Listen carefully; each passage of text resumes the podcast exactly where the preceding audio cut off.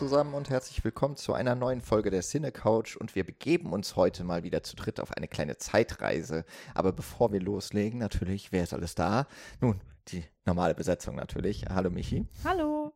Hallo Nils. Hallo und hallo Jan. Hallo. So, haben wir das schon mal schnell abgefrühstückt. Wir reisen ins Jahr 1981 zurück und äh, besprechen Surprise, wer den Folgentitel nicht gelesen hat, Blowout. Yeah.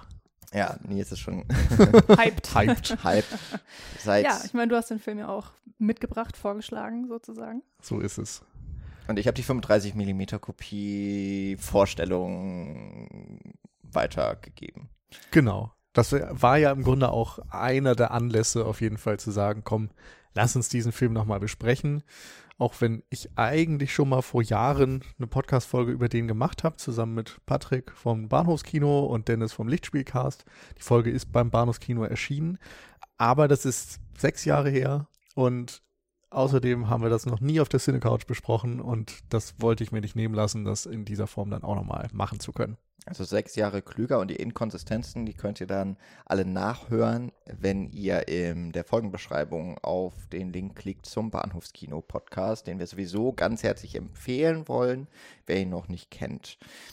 Außerdem habt ihr damals noch eure Top 5 jeweils von Brian De Palma besprochen. Also da gibt es sogar dann noch ein bisschen darüber hinaus zu hören und vielleicht auch ein bisschen was zu entdecken. Das war für mich zumindest so beim Reinhören, weil ich glaube, ich kenne wirklich nur so die in Anführungszeichen mainstreamigen De Palmas.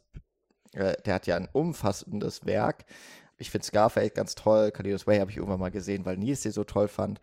Und Mission Impossible haben wir ja auch vor nicht allzu langer Zeit besprochen und haben ja da auch noch eine Reihe am Laufen. Also da geht es auch natürlich noch irgendwann weiter. Und insofern ist Brian De Palma ja auch kein Unbekannter für uns. Und Blowout aber war für mich zumindest was Unbekanntes, weil ich den bis auf das Filmanalyse-Seminar, wenn ich mich richtig erinnere, und wahrscheinlich diesem, dieser Ringvorlesung, die wir mal hatten, wenn ihr euch vage erinnert an das Kino der Postmoderne, überhaupt noch so ein blinder, ein weißer Fleck. Und dann war es jetzt auch ganz schön, das äh, mal wieder hier zum Anlass zu nehmen, auch ein wenig in der Filmgeschichte ein paar Lücken zu schließen.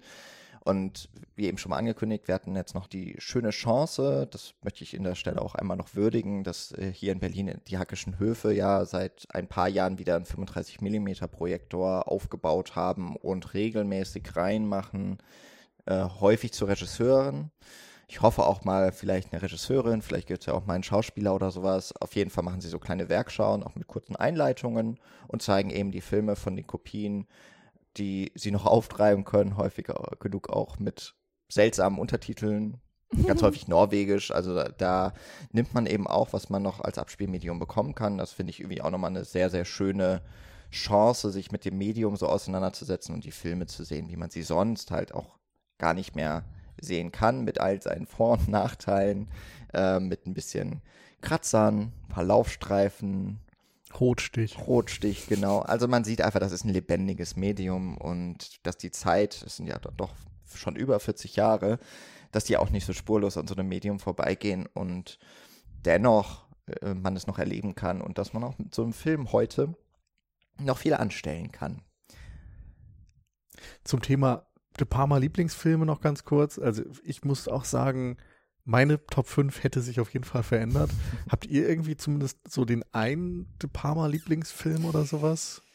Boah. Ihr seid jetzt ja natürlich nicht ganz so Fans von ihm wahrscheinlich, wie ich es bin. Ja, lustigerweise hatte ich mir die Frage auch aufgeschrieben, dass ich das von euch hören wollte. Ähm, also Kalitos Way, muss ich sagen, mag ich schon wirklich extrem gerne. Das ist vielleicht auch der De Palma, den ich am häufigsten gesehen habe oder irgendwie am intensivsten mich damit beschäftigt habe. Und einen ganz, ganz großen Platz in meinem Herzen hat halt Phantom of the Paradise. Also der ist ja so strange und der trifft bei mir irgendwie so ein paar äh, Noten, die, die ich einfach, ja, die auch, ähm, die ich einfach echt mag und der ist, äh, das ist so ein komischer Film und auch so ein komischer De Palma-Film irgendwo. Ähm, der fällt voll raus und ich würde jetzt nicht sagen, das ist sein bester Film und ich weiß auch nicht, ob es mein liebster Film ist von ihm, aber der. Aber der, das ist ja. schön, weil gerade diese, äh, dieser Satz, nicht der beste Film, sondern der liebste Film, kommt, glaube ich, an, bei unserer alten Folge mit den Top 5 auch vor. Dass bei De Palma man eher Lieblingsfilme hat, als dass man die jetzt nach der Qualität der besten Filme objektiv bewerten möchte. Ja, bei mir ist es wahrscheinlich Scarface. Gar nicht mal so sehr, weil es der Film ist, den ich am häufigsten gesehen habe, obwohl ich ihn auch schon sehr häufig geguckt habe. Und er aber meiner Meinung nach so von der Pop, also auch heute noch so popkulturell am, am, am aktuellsten ist, irgendwie noch am sichtbarsten aus seinem Werk. Den kennt eigentlich jeder und vielleicht auch gar nicht unbedingt vom Film, sondern einfach nur durch das Artwork, durch äh, The World is Yours, Push It to the Limit, äh, Say Hello to My Little Friend und sowas. Es gibt so Mhm. Sätze, die sind einfach in das kulturelle Gedächtnis übergegangen. Al Pacinos Darstellung ja auch. Und das auch dieses Filmplakat, das sehr ikonische mit dem Schwarz-Weiß im Hintergrund und äh, Al Pacinos Scarface im, im Vordergrund. Das ja auch als Homer Simpsons Plakat zum Beispiel mal so aufgef aufgefasst wurde, also wo man einfach sieht, das ist, ist sehr weit übergegangen und nicht zuletzt natürlich auch in meinem heißgeliebten Spring Breakers eine, eine jetzt nicht übermäßige, aber doch eben eine sehr prominente Rolle hat. Ähm, und ansonsten wahrscheinlich der am meisten gesehene oder am häufigsten ge geschaute ist der erste Mission Impossible, der ja für mich auch, das haben wir aber schon in der Folge geklärt, so ein erster Schritt so zu, im Erwachsenwerden, nenne ich es mal, war, weil das eben einer der ersten so, so Thriller war, die ich gesehen habe, die auf jeden Fall nicht für mein Alter geeignet waren. und Scarface war ja auch so ein bisschen verrufen und gilt als, ja, so ein Kultfilm und ich finde den eben auch einfach wahnsinnig spannend und bei den anderen habe ich sie einfach zu selten gesehen, muss ich sagen. Also jetzt eben Blood auch zum ersten Mal, Cletus Way erst einmal. Wir haben mal Dress to Kill, glaube ich, Mhm. zusammen geguckt. Auch ein sehr interessanter Film und als Hitchcock-Fan ähm, mit den Anleihen, das hattest du dann auch in der Bahnhofskino-Folge schon erwähnt, dass der, dass das so ganz stark zum Ausdruck kommt, dass Brian De Palma da so ein Epigone, ein, ein, ein im- böse Zungen würden sagen Nachahmer, andere sagen ein sehr inspirierter Regisseur von, von Hitchcocks Werk, aber wo das sehr stark zum Vorschein tritt, aber irgendwie auch seinen Reiz hat. Also Absolut. immer, immer irgendwie sowas dabei, was ich wertschätzen kann, aber zu, zu wenig, als dass ich mich umfassend mit seinem Werk bisher Hm. befassen wollte, konnte oder es einfach gemacht habe. Ja, ich Ja. kenne auch wirklich noch nicht alle seine Filme. Also ich, äh, auch nach Vorbereitung jetzt zu Blowout, habe ich dann auch nochmal gemerkt, oh, den habe ich noch nicht gesehen und ach, der fällt mir auch noch, bla bla. Ähm, ist ja bei dir, glaube ich, ein bisschen anders, Nils, ne? Äh, ja, mittlerweile habe ich, glaube ich, bis auf das absolute Frühwerk, so ab, weiß ich nicht, ab Obsession oder so Sisters wahrscheinlich alles gesehen, glaube ich. Ich weiß nicht, vielleicht gibt es auch noch ein paar Ausnahmen. Äh, Ich habe jetzt nicht die äh, Filmografie nochmal vor Augen gehabt. Aber im Grunde ist es so, dass irgendwie seit Jahren Kalidos Way unter meinen absoluten Lieblingsfilmen rangiert und es diverse andere gibt, die mir einfach echt wahnsinnig gefallen, unter anderem eben Blowout. Und ähm, darum habe ich einfach nach und nach immer mal wieder Filme von ihm wiedergeschaut oder eben versucht, die Lücken noch zu stopfen und zu füllen, die äh, mir noch fehlten.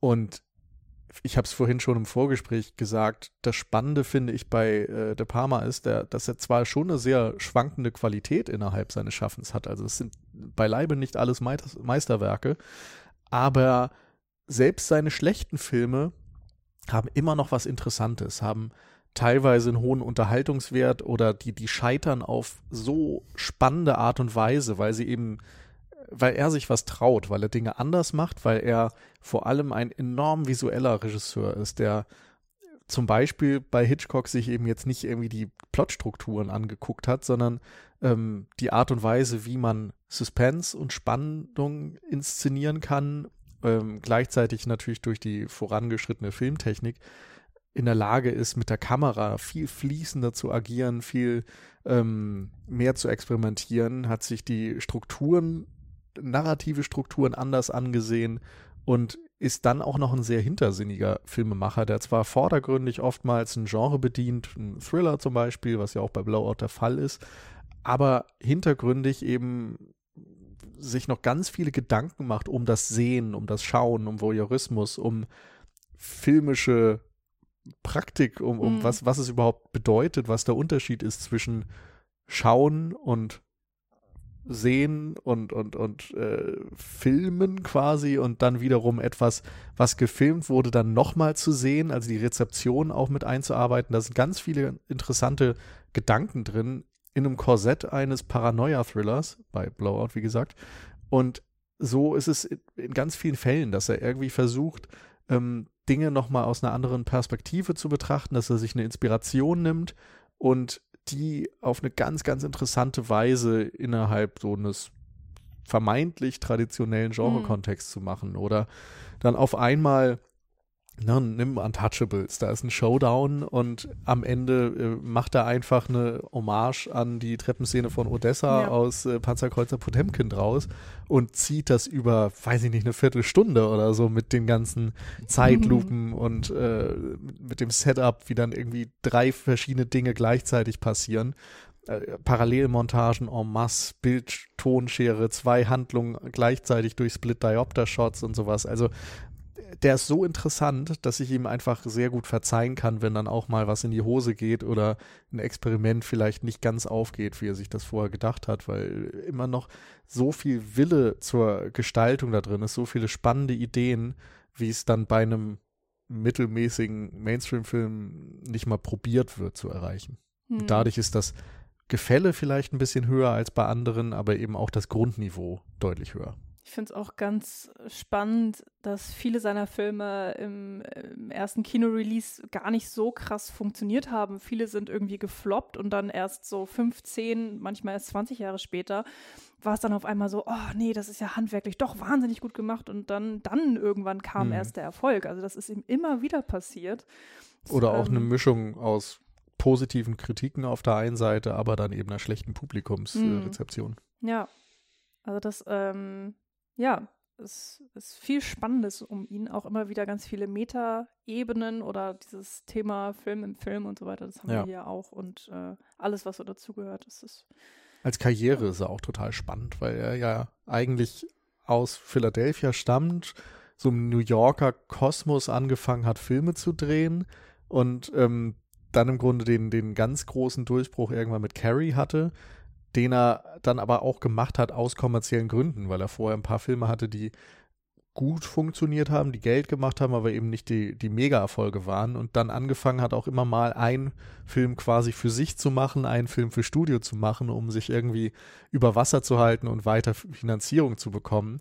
Ähm, ist dann auch in diesen Circle der Movie Brats aufgenommen worden und war dann Teil von der Crew um äh, George Lucas, Steven Spielberg, Martin Scorsese, äh, Francis Ford Coppola, also wirklich so die, die größten Filmemacher im Grunde der 70er Jahre dann und ähm, natürlich alle irgendwie mit Weltkarrieren im Nachhinein.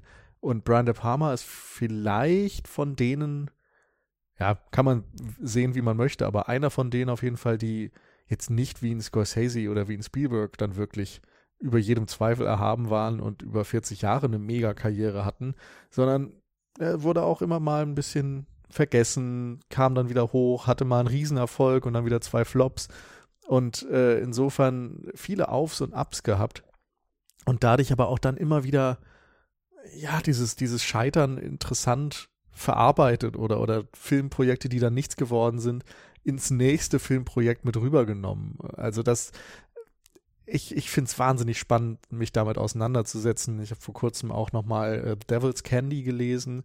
Das ist ein Sachbuch, wo der komplette Produktionszeitraum seines Films Fegefeuerter Eitelkeiten, Bonfire of the Vanities, ähm, beleuchtet wird und tatsächlich so von der ersten Idee eines mega erfolgreichen Romans und einer geplanten Verfilmung äh, erzählt wird, wo dann Brian De Palma als Regisseur engagiert wird und alles im Grunde schief läuft, was schief laufen kann. Und es ist total spannend, da dann nochmal in seine ja, in, in seine Art zu, zu arbeiten, einzutauchen, wie er mit Filmen umgeht, wie er darüber denkt, welche Fehler er vielleicht auch hat durch einen gewissen Starrsinn und eine, eine Antipathie gegenüber den Studios und so weiter. Es ist auf jeden Fall alles etwas, was mich interessiert, wo ich mich gerne eben mit befasse und ja, das vielleicht dann auch noch als Hintergrund ähm, mitbringe, um die Filme noch ein bisschen spannender und besser zu finden, als sie vielleicht auf dem Papier ohne das wären. Versuchen wir davon mal den Bogen zurückzuschlagen zu Blowout. Hast eigentlich einige Sachen gesagt, die kann man ganz gut vielleicht sogar auf die Hauptfigur, auf Jack beziehen.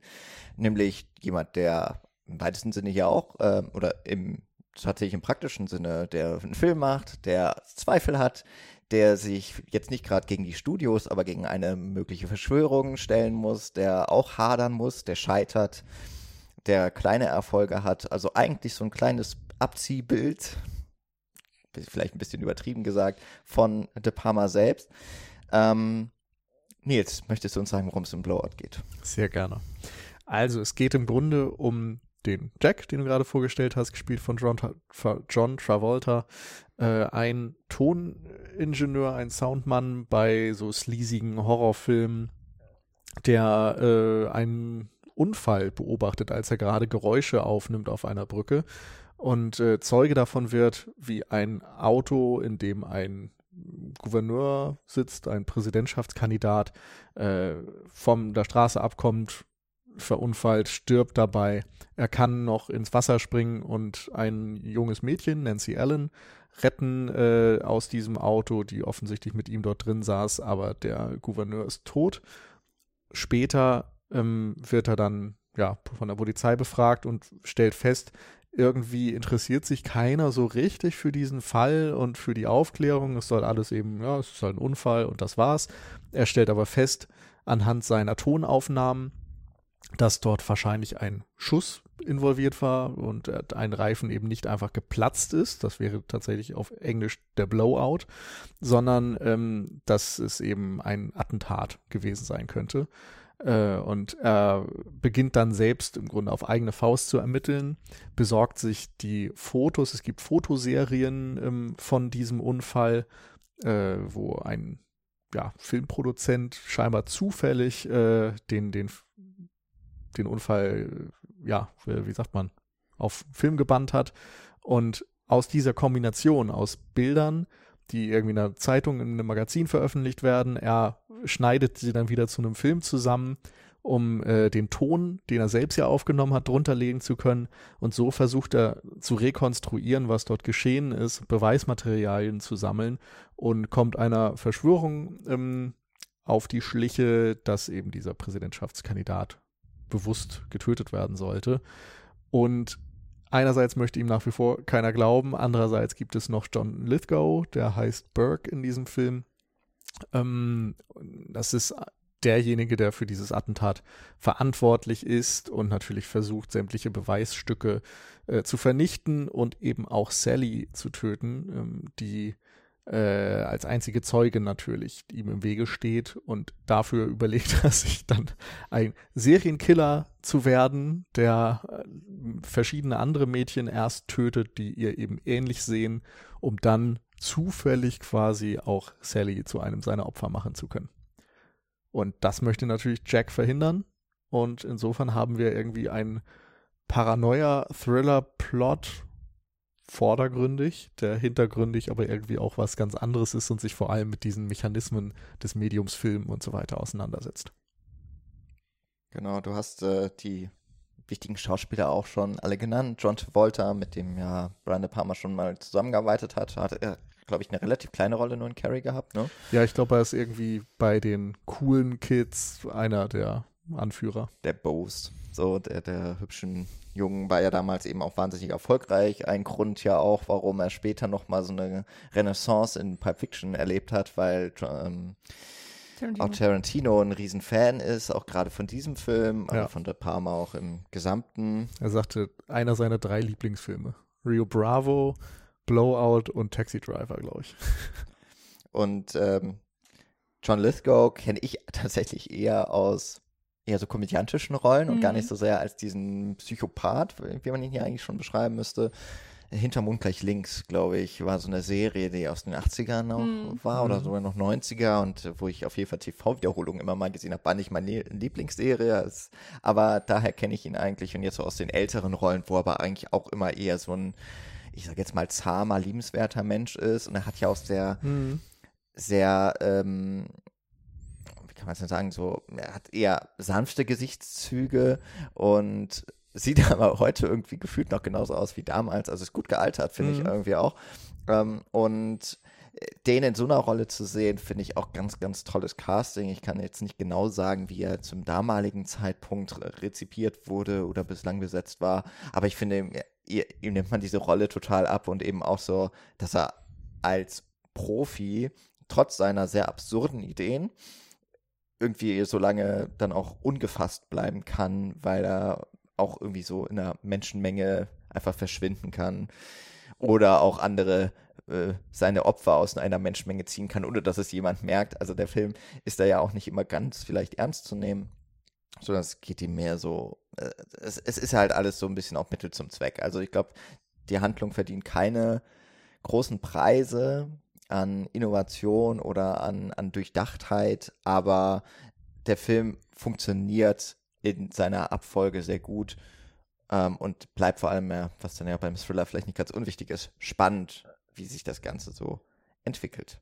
Du hast aber auch schon erwähnt, dass der Film sich so ins ähm, ja, Elemente vom Paranoia-Film ähm, bedient oder aneignet. Und das fand ich jetzt auch. Wir haben ja auch eine kurze ähm, Einführung zu dem Film gehört. Das war da ja auch ein relativ großer Bestandteil. Ähm, und es ist wahrscheinlich auch ganz sinnvoll. Wir sind hier Anfang der 80er Jahre. Äh, die 60er, 70er Jahre waren ja insbesondere in Amerika auch von einer großen Unsicherheit gezeichnet und so dass der Paranoia-Film oder Paranoia-Thriller, der wahrscheinlich die häufigste Form eigentlich auch dann ist, vielleicht gemeinsam mit dem Horrorfilm, war ja in den 70ern vor allem auch gekennzeichnet durch diese Angst oder Unsicherheit und das nicht mehr vorhandene Vertrauen in Institutionen, insbesondere den Staat, in die Gewaltenteilung, ähm, ganz stark gekennzeichnet durch den Watergate-Skandal, durch Präsidentenmordern, JFK, äh, John F. Kennedy, ähm, aber auch durch davor vielleicht noch eher so die Gefahr des Kommunismus. Das, das mhm. sind eigentlich auch viele, also in den 50er Jahren sind es ja eher auch so Horrorfilme, die an die diese Ängste zumindest irgendwie verarbeiten, vielleicht gar nicht mal immer gewollt, aber auch häufig so gelesen werden, das Ding aus einer anderen Welt, ähm, ist da ja so ein Beispiel aus den 50ern. Ähm, und De Palma benutzt ja jetzt irgendwie auch also dieses Genre, um seine Art, seine Version zu erzählen. Vielleicht ein bisschen ähnlich auch da zu Hitchcock, der ganz häufig ja auch Kriminalfilme und vielleicht auch Thriller eben als Genre gut auch sehr stark mitgeprägt hat, aber der irgendwie auch Genres so genutzt hat, die populär waren, aber dann ja doch sehr mit ihrem eigenen Stilwillen herangegangen sind und das auch sehr stark geprägt haben. Und ich finde so ein bisschen ist das auch eine Verbindung von Hitchcock zu De Palma, dass man so, dass man sich eben einem Genre annimmt, auch gewissen äh, Tropen davon und auch handlungsstreng folgt, aber das Ganze irgendwie immer so ein bisschen darüber hinausschwappen lässt, über die Grenzen so eines Genres. Weil du hast es ja jetzt auch, es, es ist schon ein großer Bestandteil des Plots irgendwie, aber ich finde es auch so sehr austauschbar. Es wäre jetzt, ob es jetzt ein Präsidentenmord ist oder ob ein Kind wie in vielleicht M, eine Stadt sucht einen Mörder getötet wird. Hm. Ich finde, es, ähm, es ist relativ austauschbar, so ein MacGuffin, der die Handlung irgendwie mit lostritt, wobei man dann auch wieder sagen kann, vielleicht ist der eigentliche MacGuffin der äh, die fehlenden Tonaufnahmen, die hier einmal Windgeräusche und ein Schrei sind, die ihn ja überhaupt erst dazu bringen, wieder rauszugehen. Also die Suche nach dem perfekten Schrei für einen Horrorfilm oder für einen auf jeden Fall besseren Schrei als die Originalaufnahme und worüber sich der Regisseur ja sehr beschwert, die immer gleichen Windaufnahmen, die er nicht mehr hören kann, die ja dann erst dazu, äh, ihn dazu bringen, rauszugehen. Aber es hätte genauso gut ähm, wenn wir beim Film bleiben müssen, er hätte auch ein Kameramann sein können, der nochmal ein paar Stock-Footage äh, nehmen müsste. Hm. Und ich finde das irgendwie so ganz spannend, dass eigentlich dieser Film so äh, sehr von der Konstruktion so sehr austauschbar ist, ähm, aber so gewisse Elemente, wie jetzt die Tonaufnahmen ganz, ganz ähm, zentral werden für die Weiterentwicklung und auch für die Art und Weise, wie der Film sich weiter ähm, dann mit dem Thema beschäftigt, wohingegen aber diese Verschwörungsthematik oder dieser Mordfall fast komplett vergessen wird mhm. am Ende der Handlung oder unwichtig ist, meiner Meinung nach.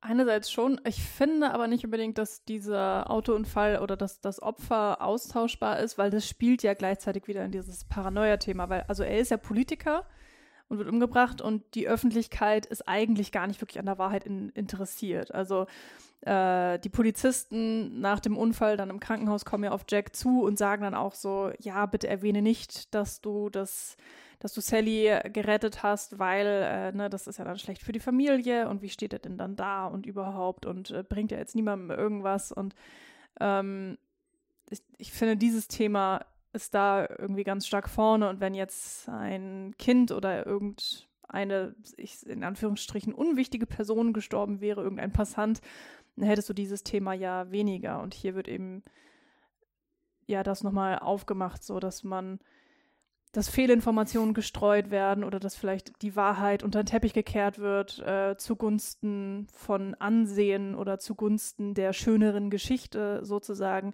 dass da dann auch ein Misstrauen in den Medien irgendwie so gestreut wird. Wir haben es ja hier dann am Verlauf des Films auch noch mit der Presse ein bisschen zu tun und ähm, also der Printpresse genauso wie dann eben den Fernsehnachrichten, ähm, die ja irgendwie ihren Job so halb machen. Also der, der eine Nachrichten, äh, also News Anchor, mit dem wir es zu tun haben, der ist ja tatsächlich an der Wahrheit interessiert und glaubt auch nicht dem Narrativ, was sonst so erzählt wird, kommt ja deswegen auch mit Jack in Kontakt. Ähm, und da hat man das Gefühl, ah, okay, da könnte sich was entspinnen, da könnte die Wahrheit dann ans Licht kommen. Ähm, aber letztendlich, so wie der Film dann ja auch zu Ende geht, ist halt klar, dass steht nicht 100% im Fokus, beziehungsweise also das, das, äh, das persönliche Narrativ, die persönliche Geschichte von Jack und Sally ist hier natürlich wichtiger und gleichzeitig ist es dann auch so ein, ja, so ein, so ein bisschen so ein bitter süßes Ende. Klar, der Mörder ist gefasst, beziehungsweise der, der Mörder ist dann ja auch einfach gestorben, getötet worden, wie auch immer man das ausdrücken möchte, aber Jack ihn dann ähm, ja, stellt und noch versucht, Sally zu retten.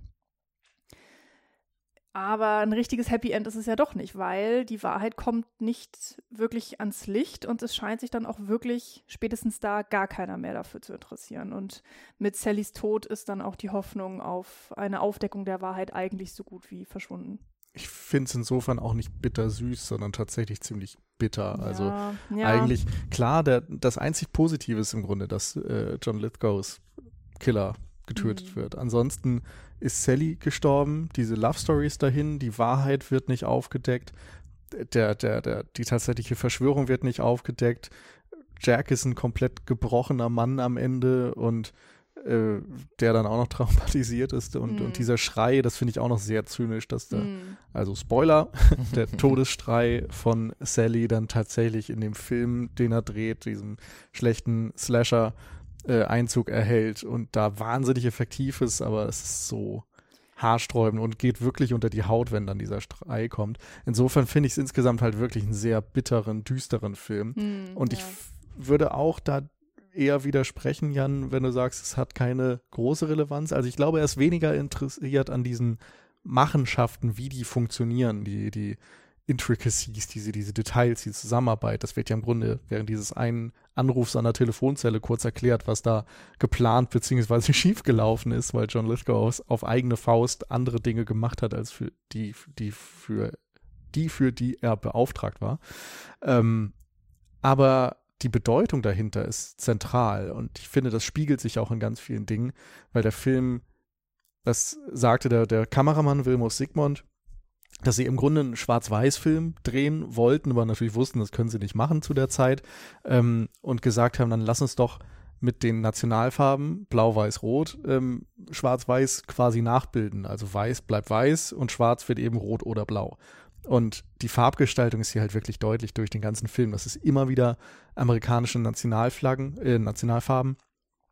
Und dieses Misstrauen, dieses, dieses Gefühl, dass die Institutionen sich nicht interessieren, das finde ich durchzieht, durchzieht den gesamten Film. Also an jeder Ecke ist Jack selbst gezwungen oder Sally auch, ähm, auf sich alleine gestellt, irgendwas zu unternehmen. Niemand interessiert sich dafür. Selbst wenn Beweise vorliegen, niemand interessiert sich dafür. Alles ist irgendwie zynisch und ähm, funktioniert nicht. Man, man hat das Gefühl, niemand ist an der Wahrheit interessiert. Und dieses Gefühl, finde ich, ähm, ist sehr, sehr dominant einfach durch den ganzen Film und geht letztendlich auch auf diese realen Attentate und Hintergründe und Unfälle, ne, Kennedy und Konsorten zurück, wo eben ein Gefühl da war, dass der Staat vielleicht nicht nur teilnahmslos zusieht, sondern vielleicht sogar selbst involviert ist in diese Machenschaften mhm. und ähm, ja, ist äh, am besten so fast wie bei Chinatown oder so, so forget it, Jake, it's Chinatown.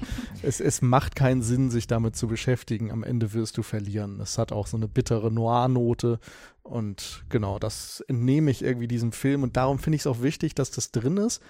Auch wenn ich zumindest zustimme, dass es natürlich am Ende etwas ist, was sich relativ schnell auf den Punkt bringen lässt und was auch innerhalb des Films dadurch nur eine Nebenrolle einnimmt weil es im Grunde, ja, hm. so den, das Korsett äh, umgibt oder das Sujet irgendwie bestimmt, aber was De Palma dann da drin noch veranstaltet, ist eben noch viel interessanter. Mhm. Meine, was das Thema Misstrauen und so angeht, das haben wir ja sogar bei Sally, weil gerade wenn wir sie kennenlernen, wirkt sie wie die Unschuld in Person. Sie hat irgendwie so ein bisschen diese Engelsstimme und diese Locken und äh, wird gerettet aus dem Auto und man hat wahnsinnig Mitleid mit ihr. Jack ist mehr oder weniger sofort an ihr also nicht interessiert, verliebt, was auch immer. Und irgendwann im Verlauf des Films lernen wir, ach so, die hat ja auch ein falsches Spiel getrieben. Die war ja nicht zufällig in diesem Auto, sie wurde ganz gezielt auf ihn angesetzt und hat das mitgemacht. Also es sollten ja so eine Schmierenkampagne gegen den äh, Governor gefahren werden und sie war dann eben die Frau, die mit ihm sozusagen erwischt wird. Also er ist verheiratet und dieser Korb, Manny, wie ist er, Manny irgendwas? Manny Carp. Carp, ähm, hat sie eben angeheuert, damit sie dann, äh, damit Manny dann eben die Fotos machen kann mit ihm im Bett. Und deswegen war Manny dann eben auch da, als das Auto ins äh, Wasser fiel. Und da merkt man, ja, selbst sie lügt. Also selbst, selbst ihr kann man nicht zu 100% vertrauen und sie ist nicht, nicht das, was man auf den ersten Blick gedacht hat. Mhm. Zu Sally kommen wir sicherlich nochmal. Vielleicht nochmal zu dem, zu diesem Paranoia Ding, um das zumindest vorläufig abzuschließen. Ich habe halt das Gefühl, vielleicht auch, weil aus der damaligen Sicht wird das noch extrem präsent allen gewesen sein. Ähm, das, ich habe es ja schon gesagt, so es, es, ist die Zeit, wo dieses Misstrauen immer stärker wurde. Ähm, auch vielleicht wir als auch, und das ist etwas, was man heute vielleicht auch noch sehen kann, die Weltlage ist so komplex, unsere Informationsflut ist so stark, es ist viel schwieriger zu wissen, was, wem kann man trauen, wem kann man glauben. Ich finde, das ist aber tatsächlich auch eine der ähm, noch heute relevantesten Dinge an diesem Film, warum er auch heute noch so ähm, spannend sich anzuschauen ist, aber dazu vielleicht dann auch mal später mehr.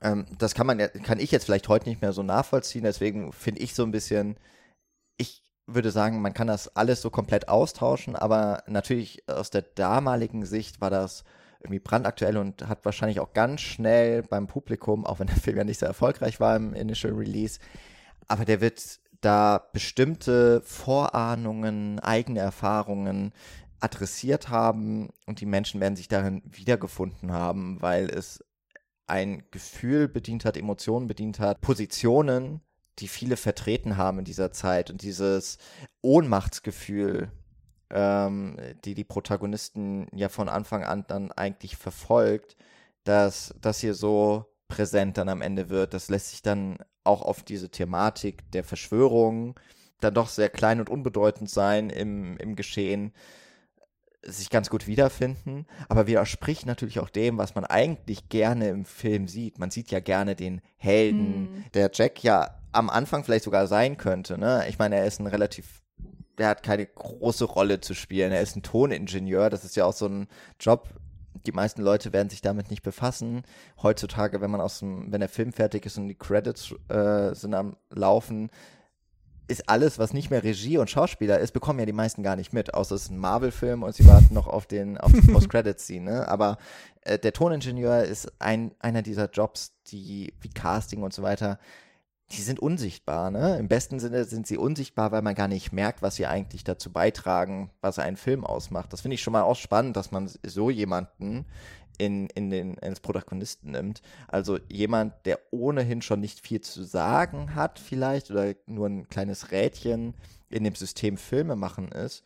Und der jetzt eben auch noch in so ein System kommt, wo er noch ein viel kleineres Rädchen ist, wo er noch viel unbedeutender ist, weil es so viele mächtige Personen gibt, die den Stempel aufdrücken und die diktieren, was die Geschichte ist er hat diese Möglichkeit eigentlich darüber hinaus zu wachsen. Er rettet ja auch das Mädchen, ja auch ein ganz typisches heroisches Konzept, ne? Ja, das leichte Mädchen, die Frau. Ähm, aber von da an wird eigentlich schon klar, so stark er sich auch da reinbeißt, er ist nicht der strahlende Held, mhm. obwohl er ein auch gut aussehender Mann ist. John Travolta war damals auch ein großer Star, aber letztlich ist es vielleicht so ein bisschen vergleichbar wie die Rolle damals von Bruce Willis in The Sixth Sense, wo damit gespielt wird, was für eine Aura so, so eine Persona, wie jetzt hier John Travolta, umgibt. Und am Ende scheitert er aber. Mhm. Und das ist etwas, was wir nicht gerne sehen. Mhm. Ja. Man sieht nicht gerne seinen Helden ja. scheitern. Und er ist nicht der typische Held.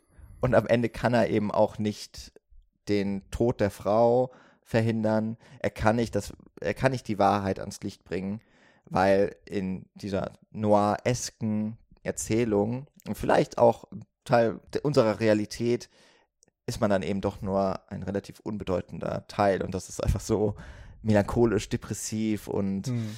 ähm, bitter am Ende, dass man nicht mit einem Jubel aus diesem Film geht oder mit einem wahnsinnig guten Gefühl. Genau, und ich finde, diese Stimmung spürt man die ganze Zeit dass äh, eigentlich das nicht positiv enden kann. Und es wird ja auch nochmal durch diese Backstory gezeigt, dass ähm, John Travolta eigentlich mal bei der Polizei war, auch als Tontechniker und dort ähm, dafür gesorgt hat, dass Abhörungen stattfinden können. Jemanden mit einem Mikro ausgestattet hat, bei dem dann durch den Schweiß das Mikro irgendwie äh, ja eine Fehlfunktion hatte oder oder ihn verbrannt hat im ja, Grunde. Die Batteriesäure, die Batteriesäure genau. Hm. Und ähm, er dadurch aufgeflogen ist und getötet wurde. Und insofern genau, John also Travolta. Genau, ja. Und Jack war insofern dafür verantwortlich, dass während seiner Abhörung der Undercover Cop stirbt. Was jetzt am Ende hier fast wieder genauso eins zu eins mit Sally passiert. Also auch dadurch wissen wir eigentlich, das ist schon mal genauso passiert. Das sieht danach aus, als würde es hier wieder passieren und genauso kommt es dann. Mhm. Ja, also auch wenn natürlich äh, Burke das Mikro nicht entdeckt, das, das spielt ja. dann hier nicht so die Rolle, sondern da ist es ja so, dass, dass er fast schon live dabei ist. Genau. Und spannend an der Szene ist auch noch, dass es im Grunde eine Szene war oder ja, sollte Teil eines anderen Films werden, Prince of the City, der dann letztendlich von Sidney Lumet gedreht wurde. Und De Palma war eben schon an diesem Film dran und wurde dann irgendwie wieder abgezogen oder so und hat dann diese Filme halt, äh, diese Szene, weil er die gut fand und da sich schon mitten auseinandergesetzt hatte, einfach kurzerhand in Blowout eingebaut. Hm. Äh, ein Punkt, den du gerade hattest, Jan, fand ich irgendwie ganz spannend, weil du meintest, ne, so Toningenieure im besten Fall bemerkt man sie nicht und sie sind eher ein kleines Rad. Irgendwie stimmt das und gleichzeitig merkt man ja auch durch äh, den Anfang des Films, also durch diese Horrorfilmsequenz, wie wichtig ja gleichzeitig Ton ist und dass das ja alles ausmacht äh, und dass, wenn ein Element nicht stimmt, wie jetzt zum Beispiel dieser falsche Schrei, dass dann alles sofort kaputt ist. Und ähm, mhm. da merkt, also das finde ich irgendwie ganz schön, diese Ambivalenz, die da drin steckt, so ähm, ja, unwichtig und gleichzeitig das, das Wichtigste und dass das, das beides gleichzeitig gehen kann. Und ich, da äh, ist dann auch minimal diese Hoffnung, so, okay, auch wenn Jack nur Toningenieur ist, so, er hat ja dieses Beweismaterial. Er hat nicht schwarz auf weiß, aber er hat eben auf der Tonspur mehr oder weniger exakt, was passiert ist. Und warum glaubt ihm keiner? Eigentlich müsste es doch möglich sein, dass ihm geglaubt wird und dass er das alles aufklärt, aber ihm werden so viele Steine in den Weg gelegt, ähm, dass letztendlich, ja, das doch nicht aufgeklärt äh, werden kann, einfach weil zu viele Parteien sich dagegen entscheiden. Also nicht, weil es per se unmöglich ist, die Beweise sind da, sondern einfach, weil die Beweise nicht gehört werden im wortwörtlichen Sinne. Und das ist eben auch so eine ganz große Frustration, die da ausgelöst wird und die eben mit diesem Ohnmachtsgefühl und so weiter irgendwie sehr gut äh, zusammenspielt. Ja, diese Auftaktszene liebe ich. Also ihr habt schon recht, dass man vielleicht nicht mit dem positivsten Gefühl aus dem Film rausgeht, aber ich finde, man geht mit einem sehr positiven Gefühl in den Film hinein. Ähm, da hat es gab ja mal diesen Dokumentarfilm De Palma, wo er von Noah Baumberg interviewt wird und ich habe da du Jan auch äh, nochmal äh, verschiedene Passagen aus dieser Interviewgeschichte gesehen zum Thema Blowout, wo De Palma eben auch explizit sagt, so er versteht nicht, wenn FilmemacherInnen den Film mit irgendwie so langweiligen Szenen beginnen. So, das ist der Moment, wo du die Aufmerksamkeit des Publikums zu 100% hast, also nutze es und dann zeig mir nicht, wie ein Auto irgendwo hinfährt oder so ein ne Shot von irgendeiner Stadt zum Establishing und du siehst ein paar Opening Credits. So, hat er keinen Bock drauf, er will irgendwas Spannendes. Und das tut er hier. Also, dass du mit einem schlechten Slasher anfängst, der irgendwie zu grandios gedreht worden ist und inszeniert worden ist, was die Kamerabewegung des Steadicam angeht. Übrigens, der, der Steadicam-Erfinder war auch hier äh, Operator. Und ähm, das erste Mal, dass De Palma richtig mit Steadicam gearbeitet hat und dann halt gleich all in geht und da sonst was veranstaltet. Gleichzeitig aber auch, so technisch brillant das teilweise ist, macht es überhaupt keinen Sinn, dass der Killer sich so bewegt. Also du hast irgendwie schon das Gefühl, das ist jetzt irgendwie nicht der beste Slasher hier und du siehst da, ne, hier irgendwie Sex und da noch eine Masturbation und jetzt gehen wir unter die Dusche, wo jemand nackt ist und es ist extrem exploitativ und so weiter. Und dass das dann am Ende mit diesem super schlechten Schrei aufgelöst wird und wir im Tonstudio landen, äh, ich äh, könnte jedes Mal wieder laut loslachen und finde das eben so als diesen Auftakt auch so spannend. Da hat De Palma übrigens auch gesagt, dass die Szene, wo der Regisseur dann sagt, oh, was ist das für ein Wind? Der hört sich scheiße an, such mal einen neuen Wind raus. Und der Toningenieur sagt, ja, naja, ist halt der Stockwind, den haben wir schon immer verwendet. Ähm, das ist wohl eine wahre Geschichte. Also De Palma hat das selbst zu seinem Tonmenschen äh, gesagt und äh, äh, das dementsprechend dann in den Film eingebaut. Und zu dem, was du, Michi, gesagt hast, finde ich, passt es dann auch wieder sehr gut, dass dieser Wind zum Beispiel, glaube ich, niemandem auffällt, dass der irgendwie schlecht ist oder so. Das ist dann wieder so ein Detail. Aber wenn du es ganz oft siehst, wenn du ganz genau darauf achtest, dann fällt es dir auf. Und damit, finde ich, wird ein Thema gesetzt für den gesamten Film. Dieses, wenn du nicht einfach dich nur berieseln lässt, wenn du genau hinschaust, genau hinhörst, Dinge wiederholst, Dinge in einen anderen Kontext setzt, dann können sich neue Details ergeben, neue Wahrheiten ergeben. Und letztendlich wird dann auf einmal auch so etwas wie ein Gewindgeräusch extrem wichtig. Der Strei natürlich sowieso. Ähm, und mhm. wenn dann im Verlauf John Travolta eben seine Tonaufnahme zurückspielt und synchronisiert mit einem Bildstreifen, in Zeitlupe, in Einzelbildern abspielt, dann passiert im Grunde genau das, dass dort irgendwie ein vermeintlich offensichtlicher Vorgang, den wir auch am Anfang in Echtzeit gemeinsam mit Jack erleben und denken, okay, Unfall, ja, äh, sich dann auf einmal neu entblättert und etwas Neues offenbart. Natürlich auch als im Grunde Remix von Antonionis Blow Up, der seinerzeit in den 60ern, glaube ich, rauskam mhm. und in der Mitte diese äh, Szene hat, wo der Fotograf in der Titelrolle ein Mord fotografiert oder glaubt zumindest einen Mord fotografiert zu haben und dann eben auch versucht, dieses Bild immer nochmal neu ähm, äh, zu, zu äh, belichten. Also ranzuzoomen. Also ja, äh, es wird ja deswegen ja Blow Up, also weil, weil das Bild äh, ja vergrößert wird, vergrößert wird, vergrößert wird und ähm, so. Hm. Aber dabei immer weniger Details offenbart genau. eigentlich. Und dann sieht man so in den Büschen irgendwelche Schemen, wo, wo auch dann der Protagonist gar nicht richtig weiß, was sehe ich denn da jetzt eigentlich? Ist das ein Mann? Und dann wird auch immer wieder hin und her geschnitten und irgendwann sieht man aber so ganz, ganz deutlich eine Hand mit einer Pistole, die eben aus diesem Busch mehr oder weniger rausguckt, wo man dann weiß, ah, okay, da muss dann doch ein Mord stattgefunden haben oder hat jemand äh, geschossen. Äh, was hier in Blowout ja dann auch so aufgenommen wird, wenn äh, Jack irgendwann das Filmmaterial bekommt, beziehungsweise ähm, die Fotos sich aus diesem Magazin rausschneidet, das dann selber nochmal ablichtet, ähm, dann wie so ein Flipbook erstellt, beziehungsweise dann irgendwann tatsächlich ja nochmal einen Film abschießt ähm, und das dann mit dem Sound gleichsetzt. Und auch da sieht man auf dem Film dann das Mündungsfeuer und dadurch, dass es perfekt synchronisiert ist mit dem Ton, erkennt man es erst als das, weil man hat die Fotos oder auch den, den Film dann schon mehrere Male vorher gesehen, aber erst dann auch in der Kombination von Ton und Film wurde es mir dann erst, habe ich es dann so richtig erst gesehen und äh, dieses Mündungsfeuer als das äh, gecheckt. Ähm, hm. Und das äh, zeigt natürlich ja auch, ja, die in der Metaebene die Kraft, die Film haben kann oder die, die Bedeutung von der perfekten Kombination von Ton und Film. Und genau das ist ja auch der Job hier von, von Jack tatsächlich. Das ist für, für mich auch so eines der spannendsten Themen überhaupt. Also Film im Film, Meta, das ist ja auch so ein Steckenpferd von Nils eigentlich hauptsächlich. Aber ich finde es jetzt bei dem Film wirklich auch so das mit, was auch heutzutage noch so aktuell ist, aber vielleicht auf eine andere Art. Ihr habt jetzt eben schon auch Blow Up erwähnt. Ich würde sagen, Blow Up und Blow Out sind natürlich ganz stark miteinander verbunden. Genauso auch, äh, ich glaube, 74, The Conversation von Francis Ford Coppola, der auch wiederum eine quasi äh, zumindest mal auch mit basiert auf Blow Up, auf diesem Gedanken, wie kann technische Replikation eigentlich unsere Realität formen oder nachbilden oder belegen oder überhaupt erst erschaffen. Und wohingegen ja bei Blow Up das immer weiter tiefer reingehen, eigentlich das Medium hinterfragt, nämlich was sehe ich eigentlich, was kann ich davon glauben und im Grunde ja auch so ein bisschen die Grenzen von Wirklichkeitsabbildung vielleicht aufzeichnet.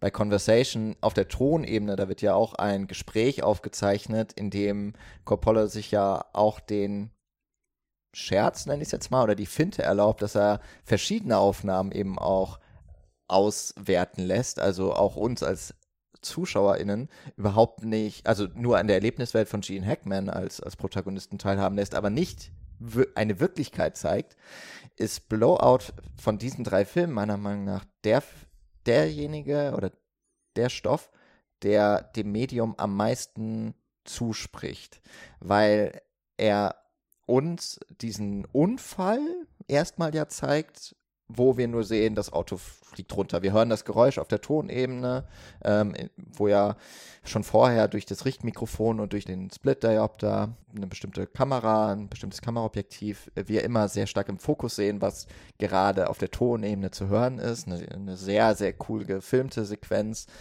die eben auch Ton und Film nochmal oder Ton und Bild, ich finde, sehr neuartig darstellt und, und ähm, uns nahe bringt. Aber wir sehen da ja zum Beispiel noch nicht den Schuss. Es kommt dann später noch einmal so eine, wenn sich also Jack den, die Aufnahme nochmal anhört, wie dann dazu eine Aufnahme, die auf jeden Fall, ich sage jetzt mal extra diegetisch ist, nämlich eine parallel zum Fahrzeug und zum Reifen, eine Kamerafahrt, wo wir den Schuss sehen und auch wie das Loch im Reifen ist und danach erst das Auto quasi die, die, die, die Kontrolle, der Fahrer die Kontrolle verliert über das Auto. Und dann sehen wir später eben noch durch die Bilder, die erst aus dem Mag äh, im Magazin sind, dann zum Daumenkino gemacht werden, dann in einer Apparatur, mit der Animationsfilme gem ähm, gemacht werden, repliziert werden und dann als Film mit dem Ton zusammengebracht werden. Was ich erstmal total cool finde, in was für einer minutiösen und in was für einer detaillierten Art und Weise De Palma das macht, um eben auch gerade das Filmemachen als Kunst und als, als Handwerk mal so richtig vor Augen zu führen. Dadurch wird ja auf einmal die Wahrheit geschaffen.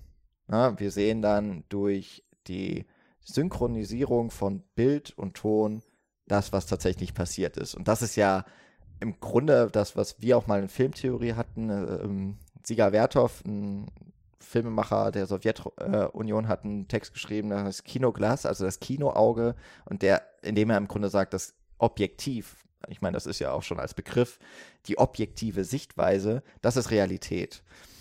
Und ich finde, hier wird im Grunde das Gleiche fürs Mikrofon dann auch behauptet und in der Zusammenführung erst recht. Äh, es gibt auch noch den bekannten Satz ja von Godard, Film sind 24 Realitäten pro Sekunde. Und ich finde, das, das zeigt hier mhm. Blowout. Und das ist so ein bejahendes Element für glaubt dem, was ihr zu sehen bekommt. Durch eine ungefilterte, obwohl das ja eine bearbeitete Form ist, aber durch quasi eine nicht veränderte tatsächliche Beobachtung der Welt. Und das ist zu dem damaligen Zeitpunkt auch gerade, weil dem ja gegenübersteht Menschen, die aktiv, weil sie diesem Kandidaten oder weil sie äh, entweder etwas aktiv vertuschen wollen, vielleicht, ne? Das sind ja diejenigen, die das in Auftrag geben, die Polizei, aber vielleicht auch tatsächlich, weil das ist halt so ein hochrangiger Politiker, Präsidentschaftskandidat mit, wie wir vor den News sehen, eklatantem Vorsprung gegen den Amtsinhaber, äh, der da aus dem Weg geschafft wird, dass es da auch einfach darum geht, naja, das war jetzt so eine machtvolle Person, müssen wir jetzt wirklich noch mehr aufrühren als ist, bekommen wahrscheinlich auch Druck von oben. Also es gibt dadurch ja eine subjektive Wahrnehmung von dieser Realität und da sind die Menschen eben so, wir wollen es nicht aufklären. Und es gibt die objektive Sichtweise, die klärt es auf, die zeigt es. Und in diesem Kontext ist, ist das so eine große Macht, die auf einmal dem Ohnmächtigen, nämlich John Travolta, der sich sonst nicht durchsetzen kann, ähm, eigentlich vorliegt. Und er müsste es jetzt nur noch irgendwie hinbekommen, dass das nach draußen kehrt.